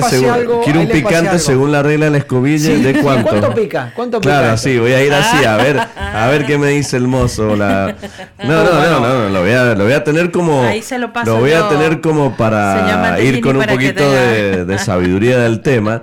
Yo te preguntaba esto Ahí está, en jalapeño, mira, ah, Scoville, de 3.500 a, a 3.600 es un varietal, pero dentro debe estar hasta 5.000. O sea que yo le voy a pedir una salsita picante, eh, categoría Scoville, entre 3.500 y 3.600 más o menos. Sí, o 5.000. O 5.000. Sí, ahí. Es un, es un no me la va a traer nunca más, porque vamos a creer que es una marca. No, tengo Tabasco. Lo vamos a invitar a Héctor para que venga con nosotros. Para que viva la experiencia. No, yo te preguntaba esto por si vos cuando vas al restaurante... Sí eso de llevarte en la guantera del auto, en el saco, en la campera, en la, tú, en la camioneta tiene frasco. no, digo, pero para consumo ponerle a las comidas, porque viste que tampoco, no sé, si querés darle una sazón diferente, a veces pasa que va al restaurante y no tienen. Sí. Sí, sí, sí, sí. O no te gusta. O no te gusta. Cuando empezás a probar un poquito, decís, pero esto qué tiene. Claro, bueno, es lo mismo con el aceite. Es lo mismo, Yo el aceite lo, llevo en la mochila siempre. Es lo mismo, es lo mismo. Y ahora voy a tener, eh, si tengo que llevar los frascos de 25 de mayo, me voy a tener que comprar una valija con rueditas. Una valijita con ruedas. alguno, un dulce y un picante. Sí, claro. Claro, exacto, está bueno eso. Hay una gran tendencia a los ahumados y a nosotros nos va muy bien con los dulces ahumados y hacemos un dulce ahumado que es de uco dulce, variedad, y un y un picante que es variedad jalapeño. Nos va muy bien, la gente lo acepta muy bien. No es mayoritariamente, pero debe haber, no sé, un 15, un 20% de las personas que quieren consumir productos ahumados. Así que bueno, tenemos un ahumador, nosotros hacemos un ahumado totalmente natural, no son polvos ni líquidos químicos de ahumado, de humo. Eh, y bueno, hemos hecho muchas pruebas en, la, en, las combinaciones de las leñas, de las maderas. Eh, nos gusta bastante las pomáceas, ya sea pera, manzana o membrillo. Y en la madera de ciruela también nos, cae nos calza bien. Entonces, bueno, tenemos una receta de tiempo de ahumado y porcentaje que nos gusta. Esto lo hemos trabajado antes de conocer a María Elena con dos o tres chefs. Che, ¿qué te parece esto? Probalo, te hablamos la semana que viene. Claro. Y bueno, ya hemos estado en eso, porque tampoco hay una receta. Claro, tal cual. Sí, sí, buscando el estilo. Perfecto. Bueno, qué lindo. La verdad que uno eh, se va con mucha información y va aprendiendo cosas que, no sabía y eso siempre es lindo porque... Eh, aparte uno se entusiasma con estas cosas. Ya, sí. ya la próxima vez que va a comprar o a poner, ya querés saber de dónde es, cómo viene. Claro. Eh, ya, ya uno se pregunta otras cosas. Cuando no tenés información uno queda en la, en el plano de la ignorancia. Así, Sobre gustos no hay nada escrito. escrito. Por Radio Jornada. Todo el tiempo. Tu radio. Último bloque aquí en Sobre Gustos no nada escrito y como le prometí María Elena vamos a viajar nuevamente a nuestro querido noroeste argentino, más precisamente a la localidad de Cafayate, en la provincia de Salta, donde vamos a hablar con una joven enóloga que que, lleva adelante gran parte de los vinos de una bodega tan linda como es Domingo Hermanos. Así que vamos a saludar a Rosario Cruz Hanna de, aquella localidad para que nos cuente un poquito. Así que Rosario, muy buen día, muy, buenos, muy buen sábado. Acá Luis y todo el equipo de Sobre Gusto te saluda. ¿Cómo estás? Hola, buen día chicos, ¿cómo están? Muy bien, ¿y vos? Todo bien, por suerte. Gracias por la invitación. Es una, es una gran alegría, Rosario, tenerte en Sobregustos. Espero que alguna vez eh, estés acá presencialmente. Ojalá pronto los pueda visitar allá en Mendoza. ¿Por está, está en los planes. ¿Por dónde andas, Rosario, en este momento geográficamente? Ahora en Cafayate. Ah, qué lindo. Bueno, ¿trabajando no? No, no, no, en la casa, descansando ah, hoy. Tomando sol. Qué lindo. ¿Cómo está el día? ¿Lindo? Sí, súper lindo, eh, aprovechando el solcito de invierno. Qué bueno, bueno, qué lindo. La verdad que, eh, bueno, mira, te queríamos, a ver, entrevistar por un montón de cosas, pero básicamente que nos cuentes un poquito, sobre todo para los oyentes que no, no conocen o no saben, un poquito dónde queda la bodega Domingo Hermanos, eh, eh cuál es tu, tu función hoy allí como enóloga y, bueno, y después hablar un poquito de las líneas, un poquito del turismo, pero bueno, contanos un poquito eh, dónde queda la bodega y, porque, a ver, son muchos vinos, quiero saber eh, si está a cargo de todos los vinos o de algunas líneas en particulares.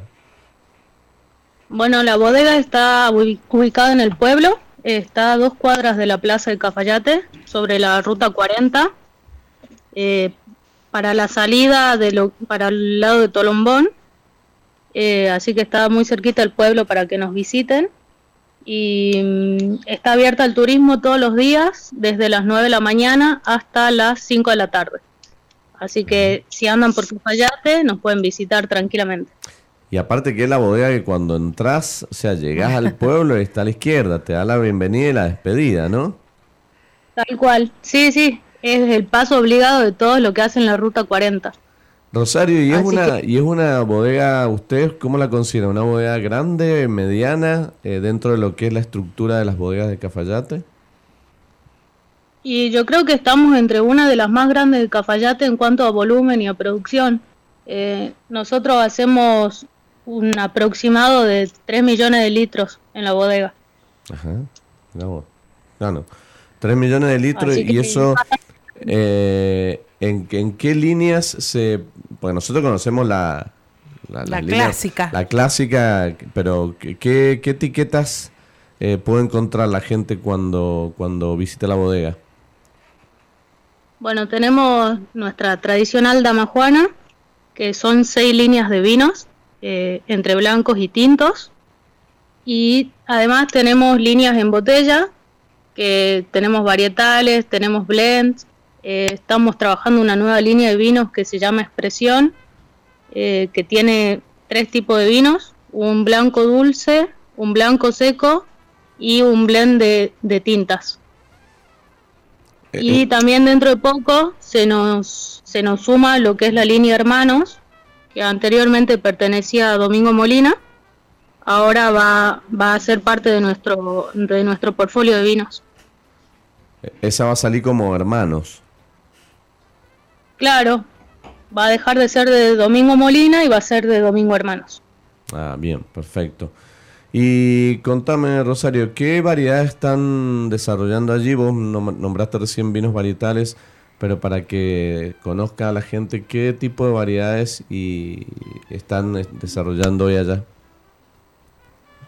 Tenemos el torrontés, el clásico, en blancos, después en tinto tenemos Malbec, Cabernet, Tanat, pero que también están en, tendencia a desaparecer esos varietales y vamos a pasar a solamente a lo que es eh, la línea expresión y lo que es hermanos. Ajá, bien, o sea que hay un cambio de, de, de, de, no sé si de enología, pero sí de presentaciones, ¿no es cierto? Sí, tal cual, estamos cambiando y viendo más bien para dónde se mueve el mercado y todo ese tema, entonces si hay un cambio en la bodega de distribución de, líneas y variedades. Igualmente, mm, eh, creo que eh, la damajuana no va a desaparecer, ¿no? Porque no hay lugar, no, hay lugar en Salta que vos vayas y te traigan el pingüinito con torrontés de, de Domingo Hermanos. Sí, es el vino de la casa acá en el norte. Así que no, las líneas de damajuana se mantienen todas igual, el cambio es para los vinos de botella. Yo, yo eh, te, pregunto, obviamente, eh, justamente que tocamos el tema de la dama Juana. La dama Juana hoy, aprovechamos también a contarle a la gente que eh, es un producto que si bien en muchos lugares de la Argentina ha desaparecido, en lugares como Mendoza todavía lo tenemos, en lugares como San Juan todavía también se consume, y en el norte también está bastante presente, pero digo, eh, el trabajo cualitativo que se hace en las damajuanas es importante, ¿no? Porque mucha gente tiene ese mal concepto de que la damajuana es un vino que cuesta tomar o que quizás que si tomaste te va a doler la cabeza, viste que todavía está ese, está ese, ese, mal concepto, exacto. Pero si, si, nosotros que lo hemos probado, la verdad que el trabajo que ustedes hacen con la damajuana es fantástico. Bueno, muchas gracias. Eh, la idea es esa, mantener, eh, hacer vinos de calidad y que tengan una buena relación precio-calidad y, eso es lo que buscamos en las líneas de Dama Juana, que sean vinos tomables, que no, no tengan diferencia con un vino, con un reserva o con un varietal de, de botella. La idea es esa. Exacto, y se nota. Es nuestro, eh, es nosotros apenas eh, que tomamos fuerte y sostenido en Cafayate. Apenas, Cafayate nomás. bueno, ah, bueno. Eh, estoy hablando de Cafayate. Ah, no, pensé que tomaba allá y acá no. Perdón, llegamos, nos vamos a algún lugar frente a la plaza, empanaditas y un pingüinito de Domingo Hermano con torronté. Eso es un clásico, no falla en, en nuestras visitas al, al, noroeste. Sí, tal cual, eso es cierto. Eh, eh, eh, es totalmente cierto, pero ella lo dijo, ¿no? Él vino de la casa del norte, ¿no? Ni siquiera dijo de Cafayate ni de Salta. No, del norte. Del norte, porque lo hemos tomado también en otros lugares. Sí, sí. Hemos tomado en Tucumán, hemos tomado, en, nosotros en un restaurante hemos tomado vino de, de pingüinito de Domingo Hermano. Así que, eh, Rosario, ¿y cómo ha estado? O sea, ¿ya está empezando a salir la, los blancos 2023 o todavía no? ¿Cómo, cómo ha venido esta, esta cosecha? Eh, un poquito en rasgos generales eh, allá en, la zona. Bueno, eh, la cosecha fue larga también. tuvimos problemas con la helada del año pasado, en noviembre, que sí nos perjudicó bastante en la producción, más bien en volúmenes, eh, pero por suerte fue una cosecha buena. Eh, la sanidad de la uva, sobre todo, estuvo muy buena, así que no tuvimos problema con eso, con las fermentaciones ni nada. Eh, sí, bastante menos vinos que años anteriores. Pero mm, dentro de todo estuvo estuvo bastante linda en cuanto a calidad, digamos, de la uva. los vinos 2020, perdón. Sí, sí, dale. No, que los vinos de este año todavía eh, no están saliendo a la venta. Van a salir ahora dentro muy poquito. Pero si ya se larga la añada 2023 de los vinos jóvenes, sobre todo lo que es para Dama Juana. Ajá, mirá vos qué interesante. Eh, bueno, no, decía que un poco el panorama general de la Argentina, que ha habido menos cantidad que otros años, pero lo que ha habido ha sido muy bueno y eso también es importante aclararlo porque siempre uno eh, eh, asocia la, la, baja cantidad con, otro tipo de calidad, sin embargo es coincidente que esta cosecha ha sido así en toda la Argentina, que ha habido una merma tristemente, pero bueno, lo que ha estado y lo que hay y lo que va a haber va a ser de, muy buena calidad. Sí, tal cual. Eh, Rosario, y en tu, en tu trabajo vos... Eh, obviamente que, que, estás involucrada mucho con, el trabajo que se hace el norte, porque siempre lo decimos, sobre todo eh, en todo lo que es el norte vitivinícola, de, conocer productos, probar y todo. ¿Cuál es la variedad que vos hoy te, gusta? O sea, vos, más allá de lo que haces, digo, ¿cuál es la variedad que vos hoy eh, recomendarías o, referenciarías a alguien para probar de, de la zona del noroeste? Y yo creo que nuestro emblema y lo que tenemos que rescatar acá en el norte es el torrontés, que bueno, es la, la, única cepa argentina y que acá se da muy bien y, tiene muchas variantes de acuerdo al lugar donde se cosecha, de acuerdo al enólogo y, a un montón de factores que, influyen, digamos. Para mí es una variedad que está muy buena y que se trabaja muy bien acá en el norte, entre las blancas y después también creo que se está dando muy bien acá el Cabernet Sauvignon, que también lo mismo, de acuerdo a, la altitud donde está implantado, al enólogo que lo trabaje, nos da una amplia gama de, de, características diferentes. Sí, eh, bueno, coincido, coincido, en que el torrontés eh, viene mostrando un camino cada vez más interesante y por otro lado más diverso y el Cabernet Sauvignon eh, va mostrando una identidad de la zona muy particular que creo que lo hace bien distinto a los Cabernet que tenemos en, toda la Argentina. Creo que eh, también es una buena es una buena propuesta y un buen desafío poder probar este tipo de variedades del noroeste argentino. Em, el equipo de Domingo Hermano es muy grande, lo que es enología, Rosario, digo porque para lo que hacen eh, en lo que es agronomía y, enología o, no? Y la verdad no somos tantos, son dos ingenieros agrónomos, Osvaldo y, Eduardo, y en lo que es enología somos tres personas, eh, Rafael, Facundo y yo, trabajando en la bodega. Bien. Ajá, Los conocemos a todos. Rafael no creo que trabaje tanto. Rafael ya no se creo que se ensucie tanto las manos, pero. No lo hagamos quedar mal. no, no, no, en buen sentido. Él es el, aporte intelectual. claro, tal sí, Bueno, Él nos da el visto bueno después. Eh, realmente, por ahí nosotros lo conocemos más, pero eh, es un proyecto, no sé si decir netamente, pero pero es un proyecto familiar, es que porque la verdad que están todos involucrados allí. Tal cual, sí, todos, todos interfieren en, en, la empresa y está bueno eso, recibir varias opiniones. Sí, eso. Y trabajar en equipo también. ¿Y vos hace cuánto estás ahí, Rosario? Yo hace dos años recién. Ajá. Bueno, y un lindo desafío, ¿no? Agarrar esa bodega. Es un desafío súper grande, y pero también que está buenísimo porque te ayuda a crecer y aprendes un montón y sobre todo aprender de Rafa que sabe sabe mucho. Tal cual, sí, sí, sí, sí. Bueno, vos y Facundo son, son jóvenes, son de las generaciones jóvenes que creo que van a, seguir el camino de, de, todo lo que viene en Cafayate y en el norte. O sea que creo que también eso es un valor importante el, el misturar las generaciones. Así que en ese sentido creo que también es muy valioso lo, lo que hace la, la bodega y bueno y la familia, ¿no? De, también eh, involucrar a, gente joven. Sí, por ahí los distintos opiniones, entre por ahí mm, los más grandes que, que les gusta una cosa y después venimos nosotros con otras ideas nuevas y a probar cosas nuevas y, y ahí ponernos de acuerdo, está bueno eso. Sí. Porque nosotros aprendemos de ellos y ellos también nos dan la posibilidad de, de, incorporar nuevas cosas a la bodega. Qué lindo, qué lindo. Rosario, eh, ¿qué necesito? Porque ya es hora de comer, ¿no? Eh, necesito que me hagas una recomendación de algún plato típico que, que, nos puedas recomendar para todos los que quieren viajar al norte. Eh, e, ese plato que no puedes perderte ahí en, en, la plaza, si querés, o en algún otro lado, esos platos o esa, ese, o esa comida típica del norte. ¿Cuál es la tuya? Y si vienen al norte, sí o sí unas empanadas salteñas.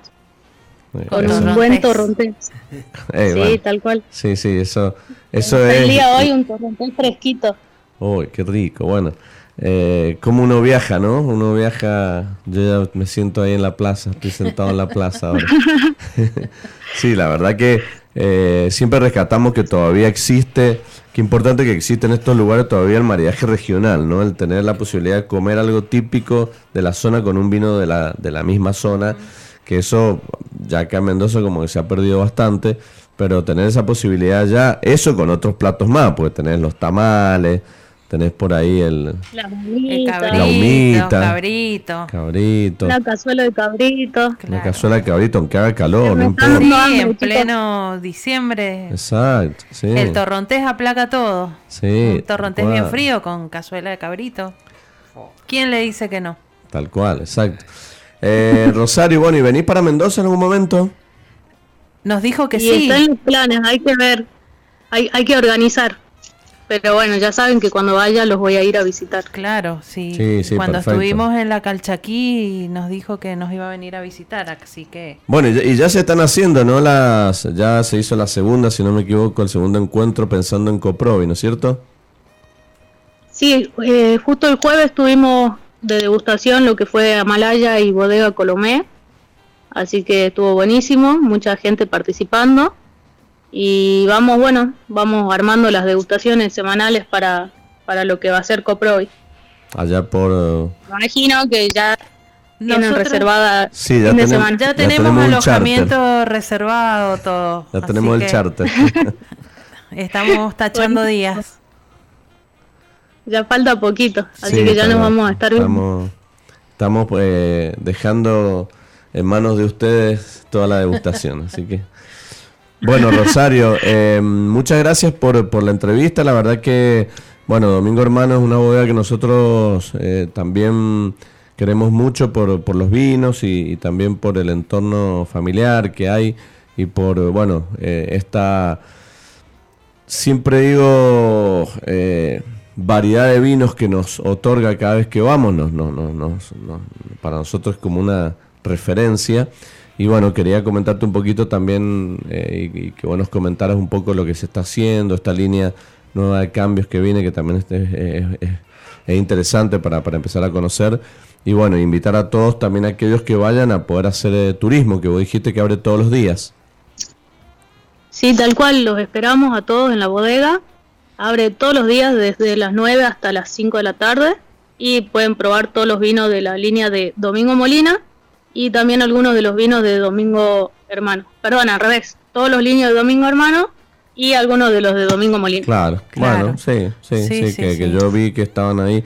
Bueno, nosotros pasamos también un ratito, la vez que estuvimos, eh, no hicimos de, eh, visita, pero sí nos sentamos a probar la expresión y nos comimos ahí un quesito también. Así que la, la verdad que se pasa muy lindo ahí en la bodega. Así que bueno, Rosario, muchísimas gracias. Eh, cuando vengas por Mendoza, eh, ya sabes que acá tenés eh, tenés asado, tenés, bueno, no sé, vino. Yo le ofrecí alojamiento también, ah, así que no tiene, no tiene excusa. No tiene anote, excusa. Anote, anote, tiene que sacar el pasaje, compro el pasaje y, compro el pasaje y me tienen allá dentro poco. Exactamente. Bueno, Rosario, muchísimas gracias por tu tiempo. Y bueno, éxitos en lo que viene y, y bueno, en la presentación de los 2023 que ya están por salir y y, nos veremos por acá por Mendoza y si no ya en noviembre nos estaremos viendo en Coprovi. Bueno, muchas gracias chicos, ya saben, siempre bienvenidos acá en Cafayate y en la bodega, así que ya nos estamos viendo dentro de poco. Bueno, Rosario, muchas gracias, buen fin de semana. Igualmente, saludos. Saludos. Hasta luego. Bueno, eh, Rosario Cruz Hanna de enóloga de Bodega Domingo Hermanos con algunos cambios, está bueno. Porque, a ver, eh, la bodega tiene muchas etiquetas, pero veo que la están compactando en algunas marcas. También como para hacer diferencia con Domingo Molina, que es eh, la otra bodega que, tiene otro perfil, que está ubicada en otro sitio y que, bueno, eh, por ahí también hacen la diferencia con las etiquetas. Tengo un mensajito, dice, hola chicos, Lucrecia, soy tucumana exiliada hace 24 años en Mendoza, feliz de escuchar a Rosario de Salta mm. y volver mi paladar al torrontés. Bueno, excelente. Bueno, sí, la verdad que, aparte uno escucha la tonadita eh, salteño del norte y, tira la comida y tira el vino, ya uno está directamente viajando. Así que bueno, eh, antes que nos vayamos, eh, bueno, algo más para, para, para Orlando, que, la verdad que la charla ha sido... Y tenemos que tener un un segundo programa porque han quedado un montón de preguntas. Yo lo que le pediría es algún consejo de, a ver, primero, si alguien quiere comprar, obviamente es finca 25 de mayo. Pero si no, ¿dónde conviene comprar estos productos o estas especias? ¿Cuál es el mejor lugar? ¿Supermercado, almacén de barrio, dietética? Dijimos que dietética no, pero bueno. Eh, ¿Hay algún lugar que por ahí o algún dato que la gente se tenga que fijar a la hora de comprar? Principalmente las marcas más conocidas, si hablamos a nivel nacional, bueno, pudiera ser Alicante, en envase que sea que esté ensayado, que no sea suelto, y si es un envase pequeño mejor porque se supone que tiene más rotación y es un producto más nuevo, entonces más fresco y expresa todo lo que puede dar una, un, condimento. ¿no? Claro, lindo consejo, porque si no uno por ahí compra bolsas y, o por precios, por ahí uno cree que compra en cantidad más barato. No, y la verdad es que las especies no se usan en, en, cantidad, claro. Entonces no conviene, no conviene. Igual, Perdón, es preferible comprarse así eh, diferentes frasquitos. 40 gramos, 50, de tener, 80. Tener unas 3, 4, 5 especias diferentes eh, y aromáticas que todo en cantidad de una. Sí, sí, sí. Yo cuando abro el cajón de la especie en mi casa hay tanta que no sé por cuál agarrar. Eso no está bueno. No, no está bueno. Porque ya hay tantas que, sí. que sí, ¿cuál que le pongo? Y no le puedo poner todo. Entonces, tampoco creo que el exceso. Está bueno tener tres o cuatro que vos, y de última después esa se, acabó una y la cambias por otra. Claro, claro. Y, te da hasta la posibilidad, si, no, si algo no te gustó, cambia de marca. Claro, O, de probar otra especie y ahí ya te vas construyendo tu, tu stock de acuerdo a lo que te gusta también y de, y de acuerdo a lo que uno cocina. Porque por ahí es depende de lo que uno cocina también, porque si, mm, no sé, eh, tengo, voy a dar el ejemplo del estragón, que es una aromática que eh, no se consume tanto, que por ahí eh, no hay tantas recetas con estragón, ¿para qué voy a tener un frasco de un kilo de estragón? claro, bueno, yo por ejemplo mañana que voy a hacer chimichurri, bueno, ahí necesito muchas especies, porque ahí le meto de todo. Ahí me meto todo lo que tengo. Bueno, abre el cajón y, vaya ahí. Sí, sí, hay orégano, hay pimentones, hay pimientas, hay de todo. Así que bueno, la verdad que es muy lindo. Bueno, Orlando, muchas gracias. La verdad que la pasaste bien. La pasé excelente. La verdad que el ambiente, el lugar está ideal. Eh, me siento muy cómodo, pero aparte entre ustedes se llevan, se miran y ya se están contestando. Eh, no sé si es el tiempo sí, o, son, muchos años. Son muchos años, exactamente. O, las noches compartidas de comida. todo, y bueno, todo se, suma, todo se suma. Todo, todo, se suma. Almuerzos también. Eh, todo, todo, sí, sí, la verdad que sí. Soy una buena alumna porque él era mi profesor. Ah, Entonces, bueno. Sí, sí, yo cuando la retaba la, la, miraba a los ojos. La miraba y decía, te voy a llevar por buen camino. Bueno, Así que bueno, gracias por, por venir, gracias por el tiempo. La verdad que uno, repito, aprende mucho y, empieza a, mirar las, los productos ya con otra con otros ojos, con otra óptica y empieza a entenderlos de otra manera y también a disfrutarlos de otra manera. Totalmente. Si me permiten, me paso un saludo grande. por invitarme, por supuesto, por recibirme. Aparte, todo súper organizado, que es muy importante. Eh, un gran saludo a Leo Moral, que ustedes algo hablaron al comienzo.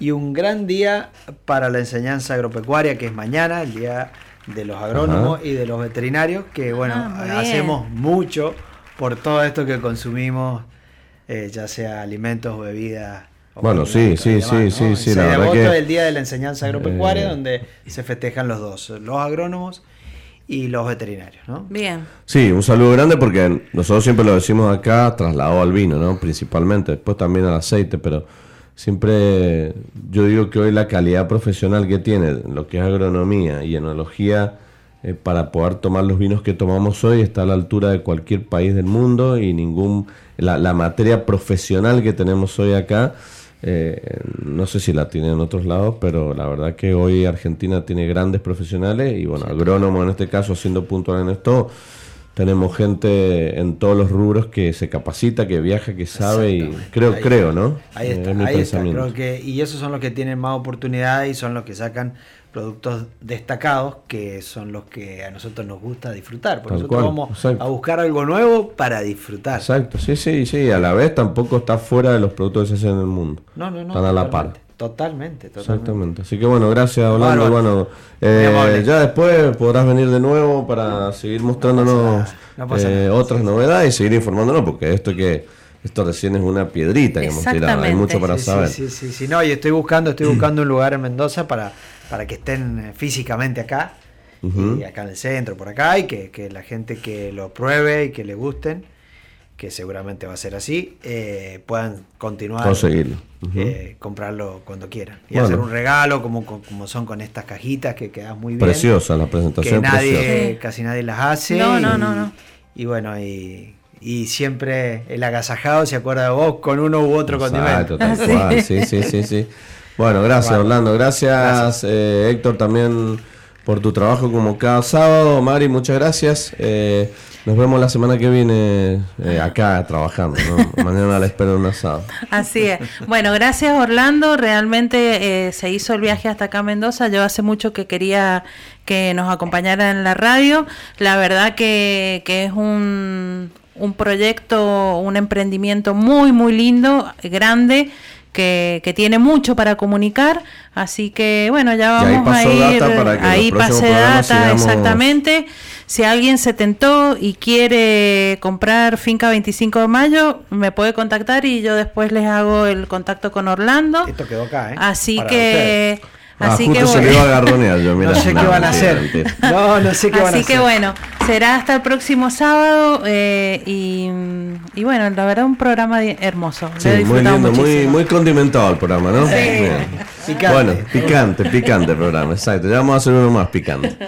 Eh, bueno, muchas gracias a todos los que nos han mandado mensajes, han sido muchos, la verdad que no hemos podido saludarlos porque ha sido un, programa bastante con mucho contenido y la verdad que le hemos pasado muy lindo, así que mi nombre es Luis Mantellini, como le digo todos los sábados, Recuerden que no hay vinos mejores ni peores, sino que hay vinos que te gustan más o que te gustan menos, porque sobre gustos no hay nada escrito. Chau, chau.